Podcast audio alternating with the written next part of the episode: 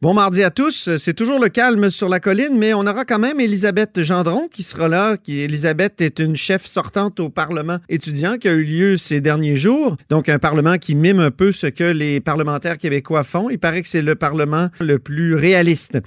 Ensuite, euh, on discutera avec Thomas Mulcair des tensions entre l'Iran et les États-Unis d'un point de vue canadien. Comment le Canada peut se situer là, entre ces géants qui euh, se toisent et euh, se font la guerre? Mais d'abord, ben, il y a un vadrouilleur d'Ottawa avec nous aujourd'hui. C'est Raymond Filion, qui est correspondant parlementaire à Ottawa pour TVA. Bonjour Raymond. Bonjour Antoine. Donc, bon début d'année à toi. Ben, pareillement, bon début de 2020. Merci beaucoup. C'est un début d'année qui, commence en course à la chefferie pour le Parti conservateur, évidemment. Ils vont se donner un nouveau chef en juin. Puis là, la course s'active quand même. Ah oui, ça commence raide, comme on peut dire, là, ça commence parce que là, vous savez que pendant la période des fêtes, le Parti conservateur a annoncé la date, là, c'est le 27 juin prochain à Toronto que les conservateurs, que le parti va choisir son prochain chef. Oui. Alors comprenez que les ceux qui sont en réflexion là, ils devront se, se brancher quand même assez rapidement là. On s'attend à ce qu'on connaisse à peu près toutes les, les, les candidatures d'ici la fin du mois. Là. Parce que les gens, il y a toute une machine qu'on doit roder évidemment. On doit aller chercher du financement. Ça coûterait autour de 300 000 dollars pour avoir le droit de se porter euh, officiellement candidat. Là. Alors, il n'y a pas de temps énorme, Si vous êtes intéressé, vous devez agir, rapidement. Ça me semble énorme, ce 300 000 quand même. C'est rare ben, Parce que le Parti conservateur veut seulement avoir des candidats sérieux. Euh, pas comme la dernière fois, vous savez, on s'est ramassé avec 13 euh, candidats au congrès à la direction à Toronto en 2017. Il y en avait même 14 avec Kevin O'Leary un bout de temps. Là. Alors, on veut seulement avoir des candidats sérieux. C'est pour ça qu'on met la barre plus haute cette fois-ci. La dernière fois, ça coûtait 100 000 pour se lancer. Là, ça va coûter 300, 300 000, donc trois fois plus cher. Puis là, il y en a un qui a déjà commencé à dépenser de l'argent à coup de publicité dans les journaux, c'est Brian Brulotte. C'est qui, Brian Brulotte, effectivement, qui est un, pas connu du public, s'était déjà présenté comme euh, candidat euh, progressiste conservateur en 2000. Ça n'avait pas fonctionné. Toujours demeuré euh, actif, par contre, dans les rangs conservateurs depuis. C'est un homme d'affaires de la région d'Ottawa. Euh, qui dit essentiellement, ça fait longtemps que j'y pense, j'ai le goût de me lancer, je le fais. Bon. Sauf que ça a assez mal parti son affaire parce qu'hier, il a lancé son site Internet et des, des messages aussi sur les réseaux sociaux et certains d'entre eux étaient truffés de fautes de français.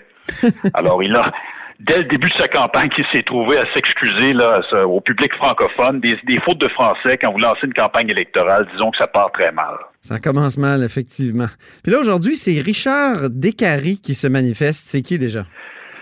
Un autre nom euh, pas connu du public, c'est un ancien conseiller de Stephen Harper. La nouvelle qui a été annoncée par le collègue euh, Alec Castonguay euh, du magazine L'Actualité. Il a conseillé Stephen Harper de 2004 à 2005, donc il a quitté lorsque Monsieur peu de temps avant que Monsieur Harper prenne le pouvoir ici à Ottawa.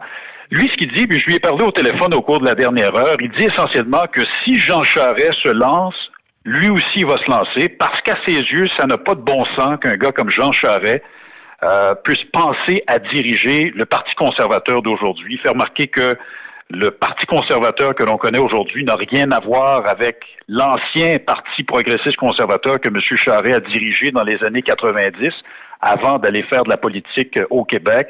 Il dit qu'il est beaucoup trop à gauche pour le Parti conservateur d'aujourd'hui, euh, que ça n'a pas de bon sens qu'un ancien libéral du Québec veuille prendre le contrôle. Alors lui, il veut vraiment, nous dit-il, se présenter comme l'opposant numéro un à Jean Charest, le, candidat du anybody but Jean Charest, si vous voulez. C'est ça.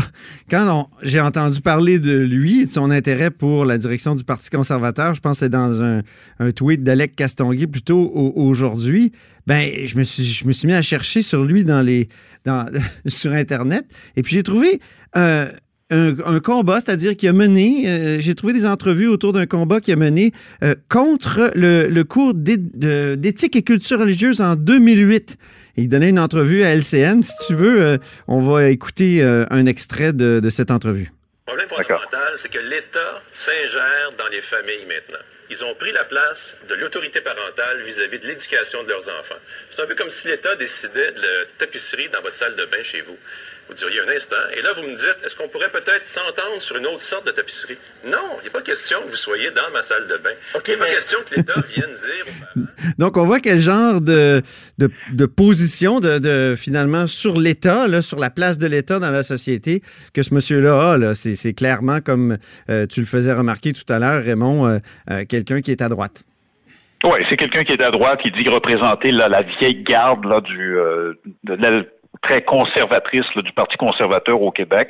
Euh, je disais donc qu'il a été conseiller de Stephen Harper, euh, pas connu du public, mais il dit qu'il a une organisation en place que bien des conservateurs l'appellent et l'invitent à sauter dans la mêlée. Alors, on verra ce que ça va donner. On verra euh, s'il va être candidat. Semble-t-il, selon ce qu'il me disait, là, ça dépend vraiment de Jean Charest. Si M. Charest saute dans la mêlée, lui aussi va y aller.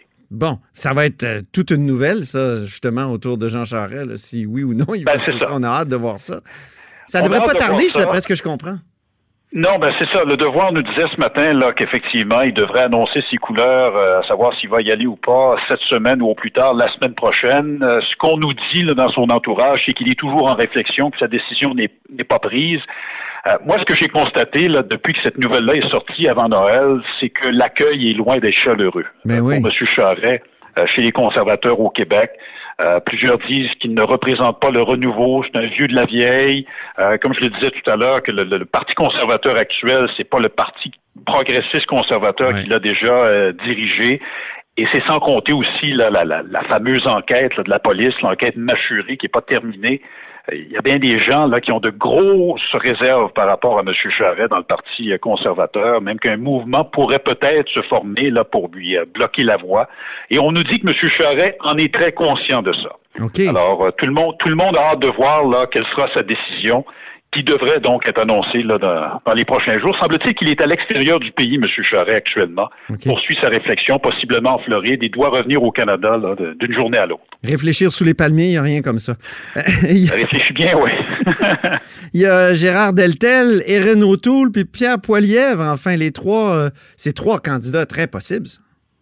Trois candidatures très probables, je vous dirais. On me dit que Gérard Deltel, député de la région de Québec, euh, qui en est maintenant son deuxième mandat au fédéral, songe très sérieusement à se présenter. Euh, il continue de recevoir des appels. On dit qu'il est en réflexion très active actuellement. Euh, même chose pour Aaron O'Toole. La plupart des conservateurs à qui j'ai parlé prennent pour acquis que M. O'Toole va se lancer. On sait qu'il avait été candidat la dernière fois en 2017. Il avait terminé troisième derrière Andrew Scheer et Maxime Bernier. Euh, son plus gros problème à M. Autour, c'est peut-être le français, par exemple. Euh, député ontarien, natif de Montréal, par contre, euh, parle français, il est bilingue, mais disons que dans un débat, je ne sais pas si à quel point là, c'est, son français est, à la hauteur. Est-ce qu'il est vraiment meilleur qu'un Scheer?